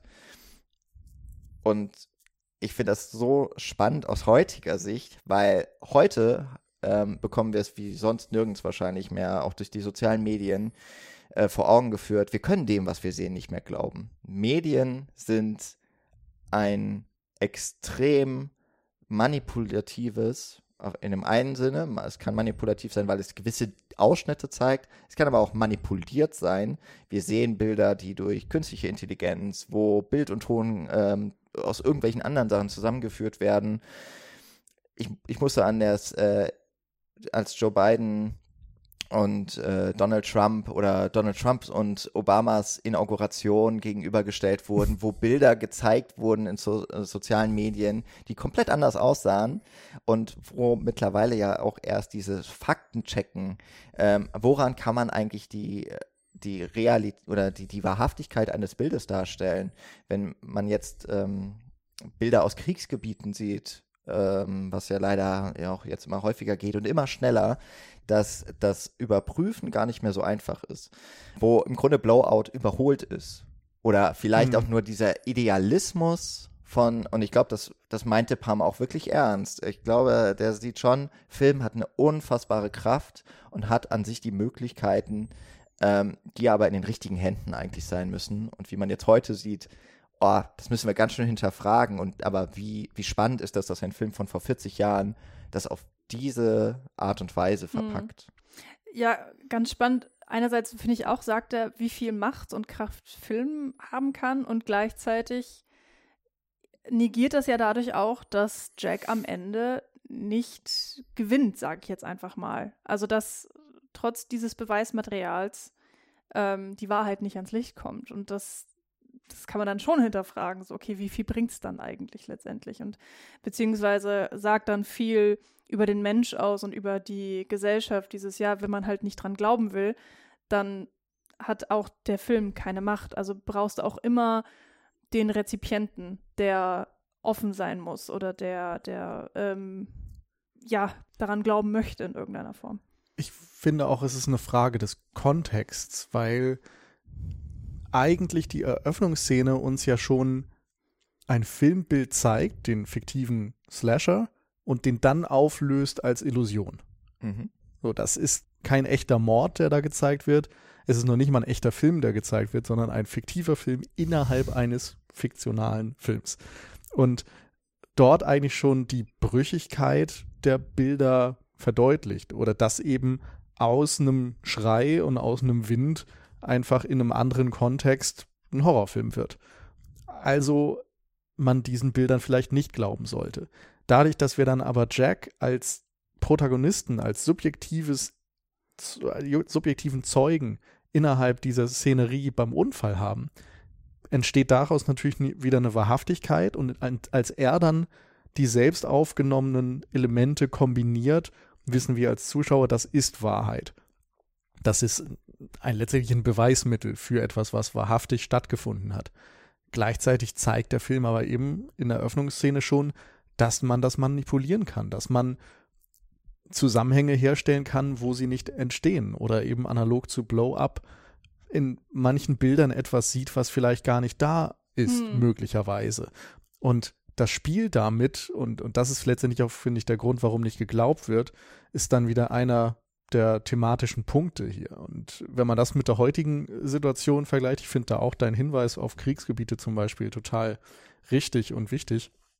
Auch dort ist es ja so, dass Filmbilder. Es, es gab nach russischen Kriegsverbrechen in der Ukraine Filmbilder, die analysiert wurden, Luftaufnahmen, wo anhand der Luftaufnahmen festgestellt werden konnte, in welchem Zeitraum diese Angriffe stattgefunden haben müssen, weil dort Leichen letztendlich äh, entdeckt wurden, aus großer Höhe aufgenommen und so weiter. Aber das waren dann wieder wahrhaftige Aufnahmen, die natürlich auch angezweifelt wurden, aber es hat geholfen, um Dinge einordnen zu können. Schwierig wird es dann, wenn diese Bilder letztendlich verwendet werden, um zu manipulieren oder von Leuten, die es nicht besser wissen, was in Social Media geteilt wird von teilweise anderen Konflikten, aus, von Bildern aus anderen Jahren. Es gab jetzt gerade neulich ein Foto, was rumging mit ganz rotem Himmel, wo angeblich eine Bombardierung im Gazastreifen gezeigt werden sollte, aber tatsächlich war es ein Bild, was nach einem Sieg der algerischen Fußballnationalmannschaft gemacht wurde, wo die halt rote Raketen in den Himmel geschossen haben, weil das irgendwie die Nationalfarben waren. Also ein eigentlich sehr positiver Moment für die algerische äh, Fußballfanschaft äh, auf einmal eine ganz andere Wirkung bekommen hat, weil dieses Foto komplett infernalisch aussieht, wenn du es in den Zusammenhang mit dem Kriegsgebiet rückst. Diese ganzen Umstände, so wer nutzt welche Medien aus welchem Grund, das ist auch wieder sehr viel Medienwirksamkeitsforschung äh, und so weiter, das da mit reinspielt. Da sind Gedanken drin, die, glaube ich, in Blowout auch gar nicht komplett ausformuliert werden, aber einfach mal aufgeworfen werden. Diese Möglichkeiten und so weiter. Und wie gesagt, um das nochmal zum Anfang zurückzubringen, für mich, glaube ich, bekommt es diese Wahrhaftigkeit durch die Figur von Jack, dass wir ihn als Protagonisten, als Stellvertreter dann haben. Und spannend an dieser ganzen Szenerie des Unfalls und wie sie nachher dann in verschiedenen Formen auch immer wieder gezeigt wird, sind eben diese Perspektiven, die auch eingenommen werden. Du hast schon gesagt, der Unfall wird nicht aus Jacks Perspektive gezeigt, sondern im Grunde nehmen wir eine Beobachterperspektive ein. Wir sehen Jack bei der Arbeit mit dem Mikrofon, er richtet es immer in verschiedene Ecken, wir hören ein Geräusch, sehen dann, aha, das war offensichtlich das Objekt, der Frosch, der Uhu und so weiter, der äh, von ihm aufgenommen worden ist. Später, als er dann die Aufnahme anhört, sehen wir im Grunde seine Erinnerung. Also er richtet das Mikrofon gedanklich wieder dorthin, wo es während der Aufnahme hingerichtet hat. Und in dem Moment springen wir dann visuell in Point of View Aufnahme von dem Frosch oder von einer Eule. Und wiederum eine Drehung später sehen wir die Filmaufnahmen, die Manny angefertigt hat. Also noch eine dritte Perspektive im Grunde. Und diese ganzen Perspektiven werden immer wieder ja, remixed und zusammengeführt mhm. oder aus Tag voneinander verwendet. Und das finde ich ist eben das Spannende. Dieses Spiel mit subjektiven Ebenen, objektiven Ebenen, mit Perspektiven und äh, mhm. was daraus dann wiederum ein Ganzes ergibt, indem man es eben mit Bild, Ton und so weiter zu einem Film dann auch zusammensetzen kann. Ja, und hier haben wir natürlich auch ganz krass dieses, diesen Aspekt von äh, Metaebene Filme machen. Also, dass De Palma irgendwie durch diesen Film auch zeigt, was macht er eigentlich als Regisseur oder was ist seine Arbeit. Weil in den ganzen Sachen, die du jetzt gerade aufgezählt hast, könnte man jetzt auch denken, okay, das sind die Möglichkeiten, die ein Regisseur hat. Also wie, wie möchte ein Regisseur eine Idee oder eine Szene auflösen? Und es gibt unendliche Möglichkeiten. Und dadurch zeigst du dich eben als Künstler und auch als Erzähler, als Autor und so weiter, indem du dich für eine Sache dann entscheidest und damit dein Narrativ lenkst und auch immer im Kopf haben musst, wie kommt es beim Zuschauer an, wenn diese ganzen tausend Details und Ebenen und ähm, Aspekte, eben Ton, Licht, Bild, Schauspieler, Dialog, wie lang ist eine Szene und wann springe ich hin? Also Schnitt natürlich auch eine extrem große Komponente. Und dass das alles mitgedacht werden muss. Und ich finde, ja, da steckt hier immer, immer wieder sehr, sehr, sehr viel drin. Und mal hat man es eher so ein bisschen subtil wie hier, wo in den Szenen, die du gerade beschrieben hattest, eigentlich ja ein bisschen was anderes erzählt wird, aber man kann sich das auch reindenken, diese Metaebene.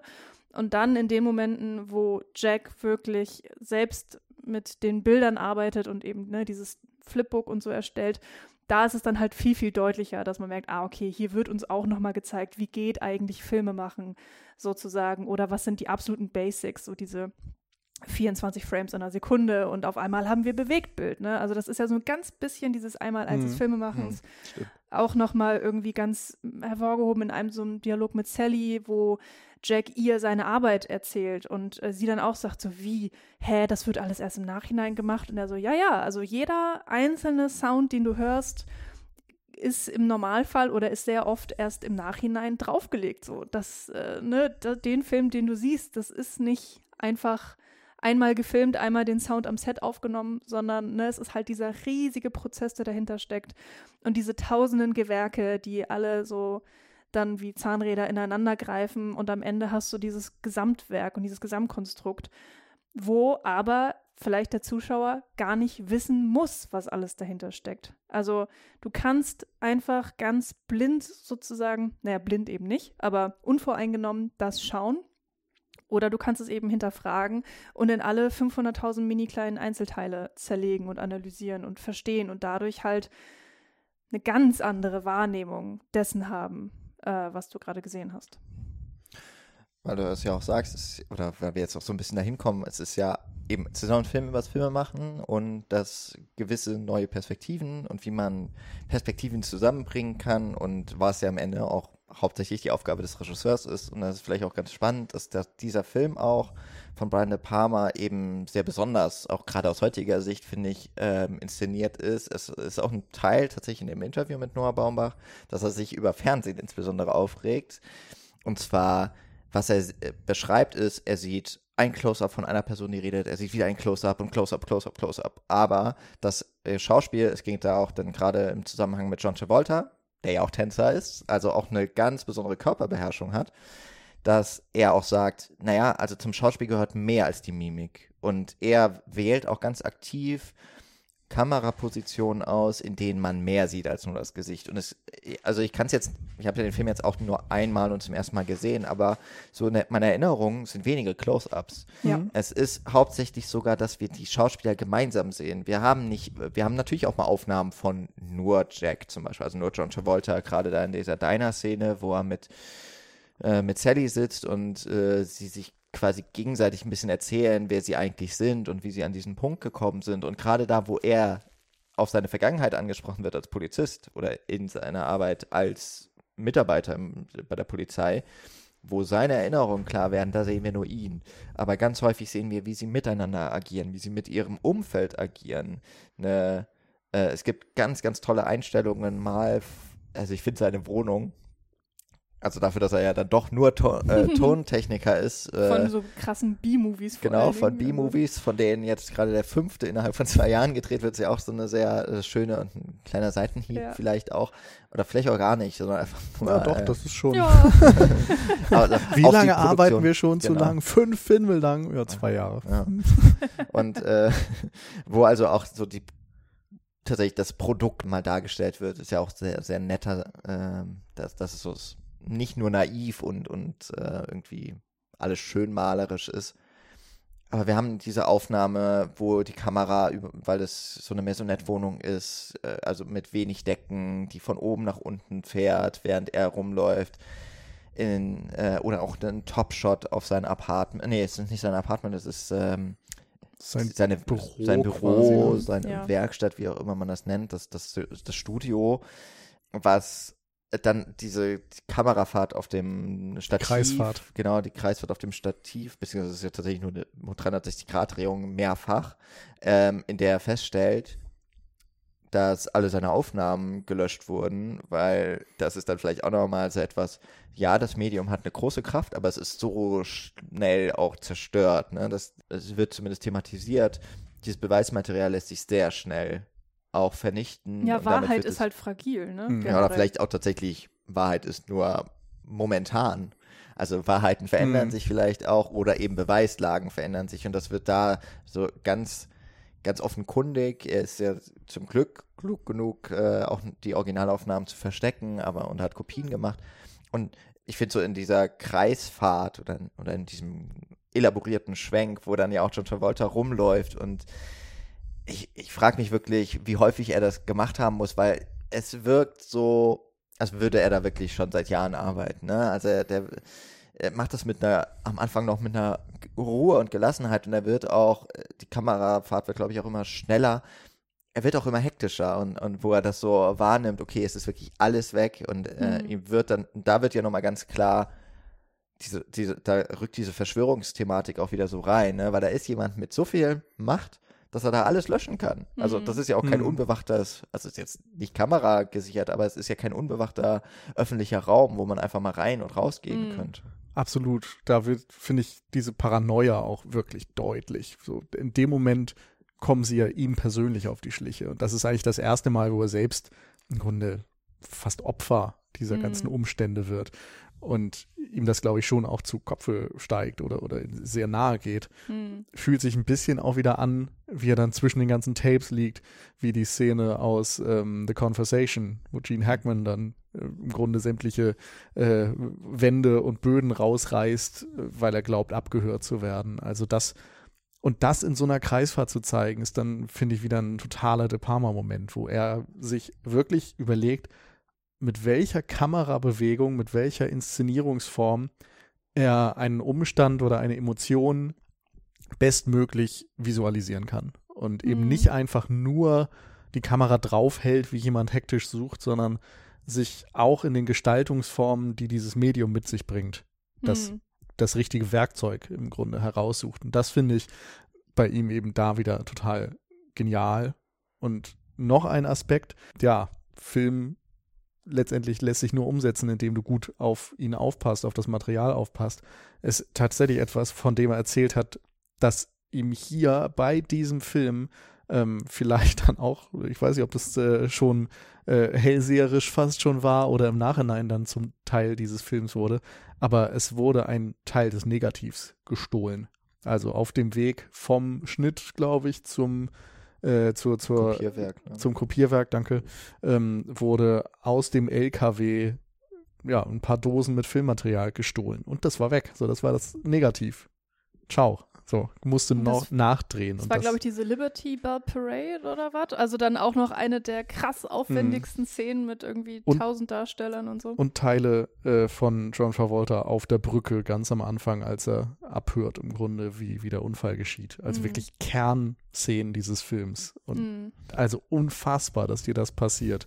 Insofern finde ich es da dann auch nochmal doppelt tragisch irgendwie zu wissen, dass das, was John Travolta passiert, im Grunde Brian De Palma und dem ganzen Filmteam in der Realität so genauso passiert ist. Hm. Genau, wie du auch gesagt hast, Michi, das, was auch, also was äh, unter anderem eben verloren gegangen ist, ist eine der großen Action-Szenen, die dann auch nochmal nachgedreht werden musste. Und der Film war ja nicht, aus heutiger Sicht wirkt es günstiger, hat 18 Millionen Dollar gekostet. Aber wir sind hier 40 Jahre her, also es wird heute schon so, ich bin jetzt kein inflationärer äh, Forscher oder Währung, wie auch immer. Ja, du kein- kannst mal drei ungefähr rechnen. Also. Wirtschaftswissenschaftler, ich hätte auch gesagt, das ist schon so um die 60 Millionen. Das ist ja, äh, heute werden keine Filme mehr für 60 gemacht. ne? Heute macht man sie für 200 oder für 10 ungefähr. Aber ähm, der Film war ja dann auch am Ende ein Flop. Der hat, glaube ich, 13 Millionen ungefähr eingespielt. Also auf jeden Fall nicht seine Kosten wieder reingeholt. Und dann wird auch noch, ist auch noch sowas, dass in der Produktions ähm, für ungefähr eine Million diese Nachdrehs gemacht werden mussten. Also es ist ja ein Riesenteil dieses Budgets. Ich habe das Gefühl, man merkt dieser Actionsequenz ein bisschen an. Ich, also sie ist schon toll, ähm, aber sie ist auch wirklich relativ kurz. Ich könnte mir vorstellen, dass die mal ein bisschen noch ausgefallener hätte sein Mhm. sollen. Ich habe sie jetzt eben da nur gesehen. Ich wusste um den Umstand, dass das nachgedreht werden musste. Und auf der anderen Seite ist es auch wiederum eine Sequenz, die nochmal zeigt, ja, das ist ja nicht unser typischer Held. Mhm. Er fährt durch eine Parade und er fährt an ein Schaufenster und ist ohnmächtig dann erstmal. Also auch da die tatsächliche Ohnmacht. Also, dass dieser Protagonist nicht in der Lage ist, ähm, das zu tun, was wir Mhm. von einem Indiana Jones zum Beispiel, von einem Han Solo, was auch immer, also eigentlich jede Figur, die Harrison Ford mal gespielt hat, ähm, was, wir von der, was wir von ihr erwarten. Ne? Ja, es ist halt nicht, äh, es ist nicht die Rettung in letzter Sekunde. So, ne? Ja. Das, das, was man so jetzt erwartet, dieser, dieser verzweifelte Sprint, wo ich auch das irgendwie sehr lustig finde, wo ich dachte so, ja, okay, Tom Cruise muss rennen und jetzt muss auch John Travolta-Rennen, weil es geil aussieht und weil es funktioniert. Und äh, finde auch hier, das ist eine sehr gute Rennszene. Auch mit Zeitlupe zum Teil, ne? Ja, ja, sehr, sehr schöne Hm. Zeitlupe. Und ähm, das ist ja wirklich ein sehr tragischer Moment, wenn er dann diese Treppen äh, hochhastet, währenddessen schon das Feuerwerk in komplettem Gang. Also natürlich auch diese Gegensätzlichkeit von es wird gefeiert, alle sind wahnsinnig gut drauf und alles ist toll und gleichzeitig ähm, findet dieser Mord statt oder dieser, dieser versuchte Mord äh, an Sally. Niemand weiß es, niemand ist sich dessen bewusst. Also auch wieder dieses Thema von, ähm, man möchte vielleicht nur das sehen, was man wirklich sehen will oder worauf man sich gerade konzentriert. Ähm, und dann äh, kann er zwar Burke umbringen, aber sieht dann doch, ah, okay, er kommt tatsächlich zu spät. Sally ist schon äh, erwürgt worden. Ich finde, das passt einmal total gut zu diesem Bild von niemand interessiert sich für die Wahrheit. Das so, ja, da wird halt gefeiert und wir machen einen auf Amerika, yay, so Liberty Parade. Mhm. Ähm, und parallel passiert da eben etwas Furchtbares. Und der Typ, der für ein politisches Attentat verantwortlich war, jetzt irgendwie der Mörder ist, agiert ja auch im Grunde vor aller Augen. Und niemanden scheint es zu interessieren. Also diesen thematischen Komplex dort nochmal auf diese Art aufzumachen, finde ich super. Und du hast Perspektiven gesagt. Das ist ja natürlich einerseits dann die Perspektive der Öffentlichkeit und die Perspektive von Jack. Aber diese Szene ist, finde ich, auch nochmal spannend. Nicht, weil jetzt nur die äh, actionreich wäre oder das der Fokus wäre, sondern du hast diese Bild-Tonschere. Ja. Du hast Ja. das Bild von Jack, wie er im Auto fährt oder läuft oder so, und den Ton äh, der Abhörung, weil er ja gleichzeitig das Mikro von Sally hört und was sie mit dem, äh, mit Burke eben erlebt und deswegen ja auch so gehetzt versucht, ihr zu Hilfe zu eilen. Und ich glaube, wir sehen schon zwischendurch diese Bilder auch von ihr und Burke. Also wir als Zuschauer nehmen diese Perspektive schon ein, aber wir erleben es trotzdem gleichzeitig, wenn wir Jacks Perspektive einnehmen. Also auch da das Spiel mit Perspektiven ist wieder ähm, komplett drin. Und die Wichtigkeit, die der Ton eben ausmacht, weil Genau. äh, weil eigentlich ihre Schreie im Feuerwerk und im Jubel untergehen würden, aber dadurch, dass eben Jack eben mit seinem Mikrofon ganz nah an ihr dran ist, ähm, hört er sie und, und bekommt sozusagen mit, was tatsächlich passiert. Genau. Und eben die Brücke hin zu dem Fall, den er selbst als Polizeimitarbeiter dann vor Jahren hatte.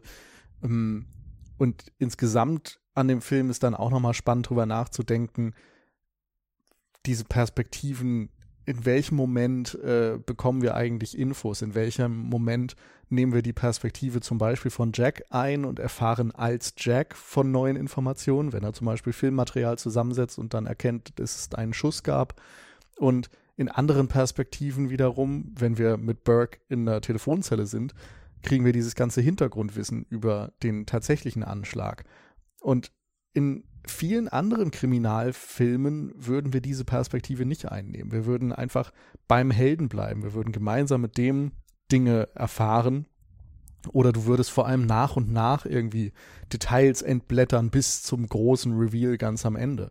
Und auch dort widersetzt sich De Palma und Blowout so ein bisschen der Erwartungshaltung und gibt einem teilweise dann sehr, sehr viele Informationen ganz am Anfang oder blättert eben Dinge, die wir irgendwie für wahrhaftig gehalten haben oder auf eine gewisse Art rezipiert haben, nochmal neu auf und wir erkennen neue Muster und neue Seiten daran.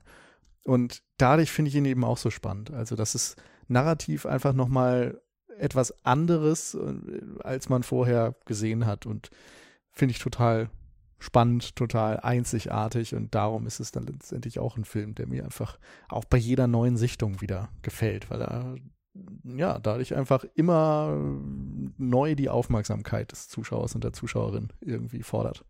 Da finde ich noch einmal auch den dann doch äh, Rückbezug auf Alfred Hitchcock interessant, weil das, was ja De Palma auch besonders gut verstanden hat, ist, wie er Suspense aufbauen kann. Also in dem Sinne, die, ich würde es immer eigentlich am ehesten übersetzen, so als Anspannung. Also es, es geht darum, dass ja wir als ZuschauerInnen einen Wissensvorsprung zu den ProtagonistInnen haben. Und hier passiert das so immer ein bisschen im Wechsel, ne? Also es ist auch wie bei Hitchcock, es ist nicht immer das Gleiche, was er tut, aber ähm, wir sehen ja zum Beispiel John Lithgow, also Burke, das erste Mal noch gar nicht mit Gesicht. Er ist noch der gesichtslose Mörder. Und der erste Auftritt ist, glaube ich, wie er das Bild, so ein Pin-Up-Foto mäßig von Sally hat Mhm. und eine Frau beobachtet, von der wir aber schon merken, das ist nicht Sally. Und er wird also eingeführt als jemand, der offensichtlich auf sie angesetzt ist und wir wissen ja noch nicht, was er vorhat, aber möglicherweise die falsche umbringt. Das ist das Erste, was wir sehen. Und dass dann aber im, im Nachgang, ja, also in der nächsten Szene, wo er auftritt, ähm, er in der Telefonzelle seinen Plan verrät. Das ist dann äh, und, und erklärt, er wird jetzt diese, also erstens, was ist tatsächlich passiert und wir hören ja dann auch und wir sehen ja auch, wenn er in der, ähm, in der Asservatenkammer ist und den Reifen auswechselt, um seine Spuren zu, also des, des. Schusses, Mhm, ja. ähm, Damit es mehr wie ein Unfall aussieht. genau, zu vertuschen. Also wir bekommen gezeigt, dass es ist tatsächlich ein Attentat passiert. Also es, auch das gibt uns ja noch einmal mehr Grund zur Annahme, dass Jack recht hat und dass wir ähm, die Wahrheit tatsächlich auch hiermit verfolgen. Also wird hier einmal Suspense aufgebaut. Ja, wir wissen, es ist tatsächlich so passiert. Und die Frage ist, wird ihm jemand glauben? Wird Ja. er es schaffen? Ja. Das ist der eine Suspensebogen. Der andere ist, wir hören ja dann auch, Burke hat vor, Sally umzubringen.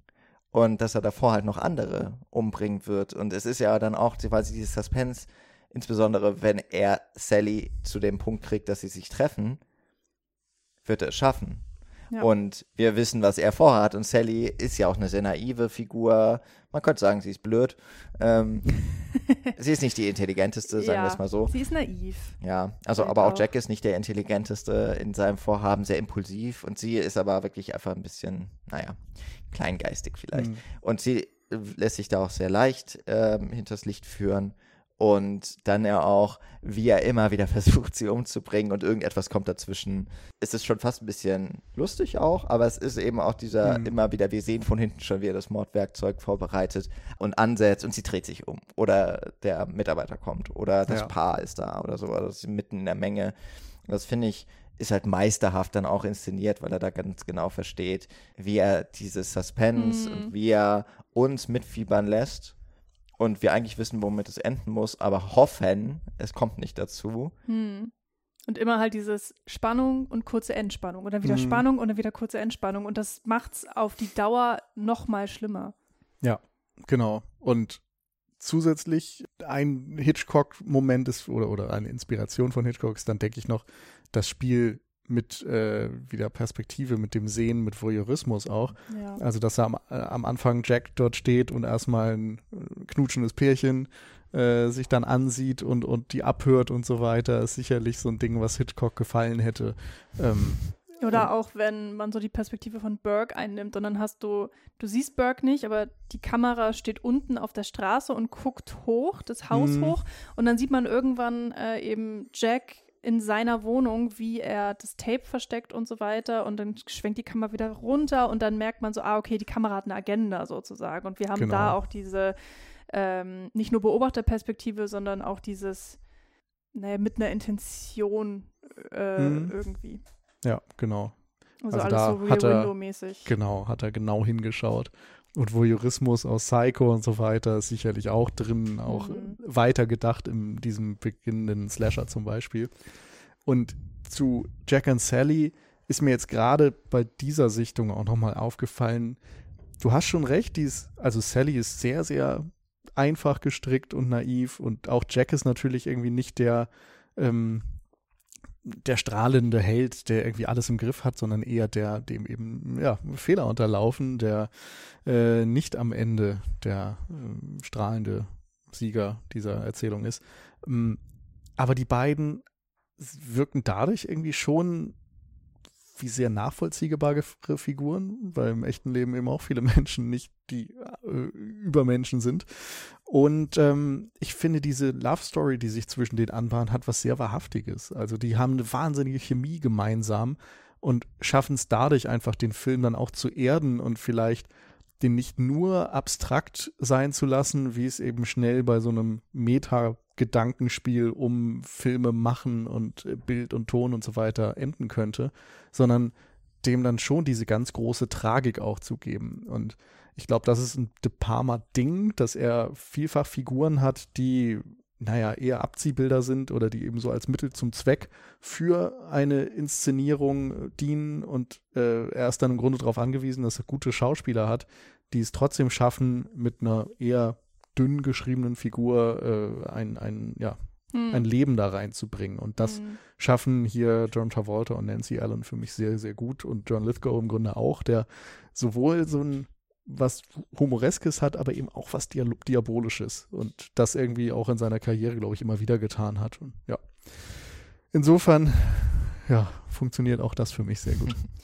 Ich fand das irgendwie auch ganz spannend für mich so ein bisschen während der Sichtung rauszufinden, so wo hat äh, De Palma sich inspirieren lassen und was ist wirklich so seine eigene Sprache. Und irgendwie ist es auch gar nicht wichtig, das, glaube ich, ganz zu trennen oder vielleicht ist es auch sogar unmöglich.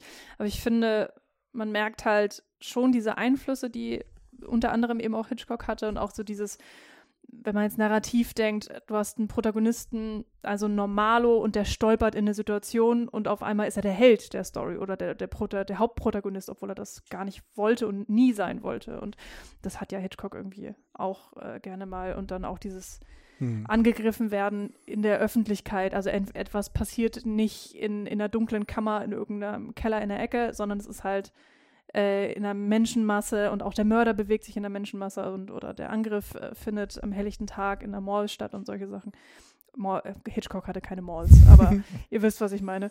Ähm, also da steckt irgendwie so ganz, ganz viel und trotzdem finde ich, sieht man hier an Blowout krass so De Palmas Denken und wie er erzählen möchte und wie er eben auch visuell erzählt und dass du auch ganz viele Szenen hast, äh, die komplett ohne irgendwie Dialog auskommen, aber die so äh, gut handwerklich gemacht sind, dass du immer genau weißt, was er dir gerade erzählen möchte und warum sehe ich das jetzt gerade und was hat das für Auswirkungen für diese Szene, aber auch für den kompletten Film, für die Story, die erzählt werden will und auch für den Protagonisten. Also es gibt nichts, finde ich, was überflüssig ist an diesem Film. Es ist alles extrem platziert und pointiert. Ich finde auch, es wird nie langweilig. Es ist eine unglaubliche Mischung drin in diesem Film. Also super viele, also auch Story-Elemente, die, die ähm, da reinkommen. Er hat das ja auch ähm, selbst geschrieben.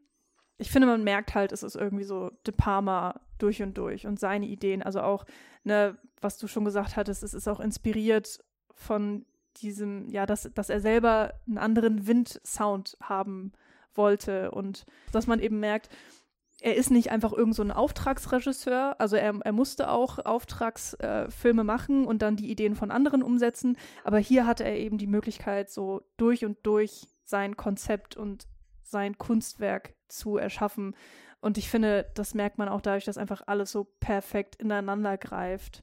Dann eben auch die Möglichkeit da ist, visuell mal ein bisschen experimenteller zu werden oder stärker visuell zu werden, wie zum Beispiel mit diesem Shot, wo es sich um 360 Grad dreht ähm, und eben mit dem Split-Diopter, der immer wieder hier sehr krass zum Einsatz kommt, aber nicht einfach nur zur Show, sondern auch da erzählt der Split-Diopter, die Shots erzählen auch immer dir etwas. Ähm, mhm. Genauso wie eben dann die Steadicam-Fahrten, wo er dann experimentiert hat. Und ich glaube, einmal oder zweimal haben wir auch sogar ein Splitscreen. Also das ist ja auch was, was er äh, ganz gern hat, stimmt am Anfang, wenn Jack die Tonbänder sortiert. Mhm. Und dann hast du eben irgendwie so eine absurde Parallelmontage, dass er dann hat er irgendwie den Wind und den Donner und einen äh, Kanonenschuss und währenddessen wird im Fernsehen erzählt, ähm, dass der dieser Governor oder dieses Präsidentschaftsrace äh, äh, zugange ist und das ist ja so eine Art Foreshadowing, die da irgendwie stattfindet, was irgendwie auch ähm, ja super spannend ist und gleichzeitig ist es irgendwie so ein wichtiger Einstieg in die Geschichte. Also wir kriegen so, so, so viele Informationen in so kurzer Zeit, dadurch, dass eben das Visuelle und das Narrative und die Audioebene, das alles so absolut äh, perfekt ähm, ineinander greift. Gibt gar nicht mehr so wahnsinnig viel noch anzuschließen, aber ich finde auch, es ist ein visuell äh, total ansprechender Film. Es, ähm, sowas sieht man heute irgendwie auch nicht mehr ganz so häufig. Jetzt habe ich gerade eben Lust gehabt, mir nochmal gerade diese Splitscreen-Sequenz anzugucken, weil auch nochmal um zu gucken, ob nicht wirklich genau die Geräusche quasi, die er schon mal aufgenommen hat, die auch sind, die er wieder aufnimmt ähm, und quasi schon im Vorab äh, nochmal abgleicht. Ähm, ist, mir, ist mir beim Schauen gar nicht so aufgefallen, weil natürlich auch äh, bei einem Foreshadowing, man merkt es ja meistens erst am Ende, ähm, ob es eine Bewandtnis hat oder nicht, aber das wäre ja im Grunde die Chekhovs Gun auf Tonebene, die wir hier hätten. Ähm, ich, ich hatte so, das sind aber wirklich ganz, ganz winzige Kritikpunkte. Ich habe das Gefühl, dass hier und da so Handlungsstränge irgendwie aufgebaut werden und fallen gelassen werden, dass die Polizei zum Beispiel komplett verschwindet und man aber sieht, dass eigentlich der, eben zum Beispiel der Reifen ausgetauscht wird, habe ich so ein bisschen das Gefühl, ja, es wird uns später auch nochmal gesagt, dass er das gemacht hat.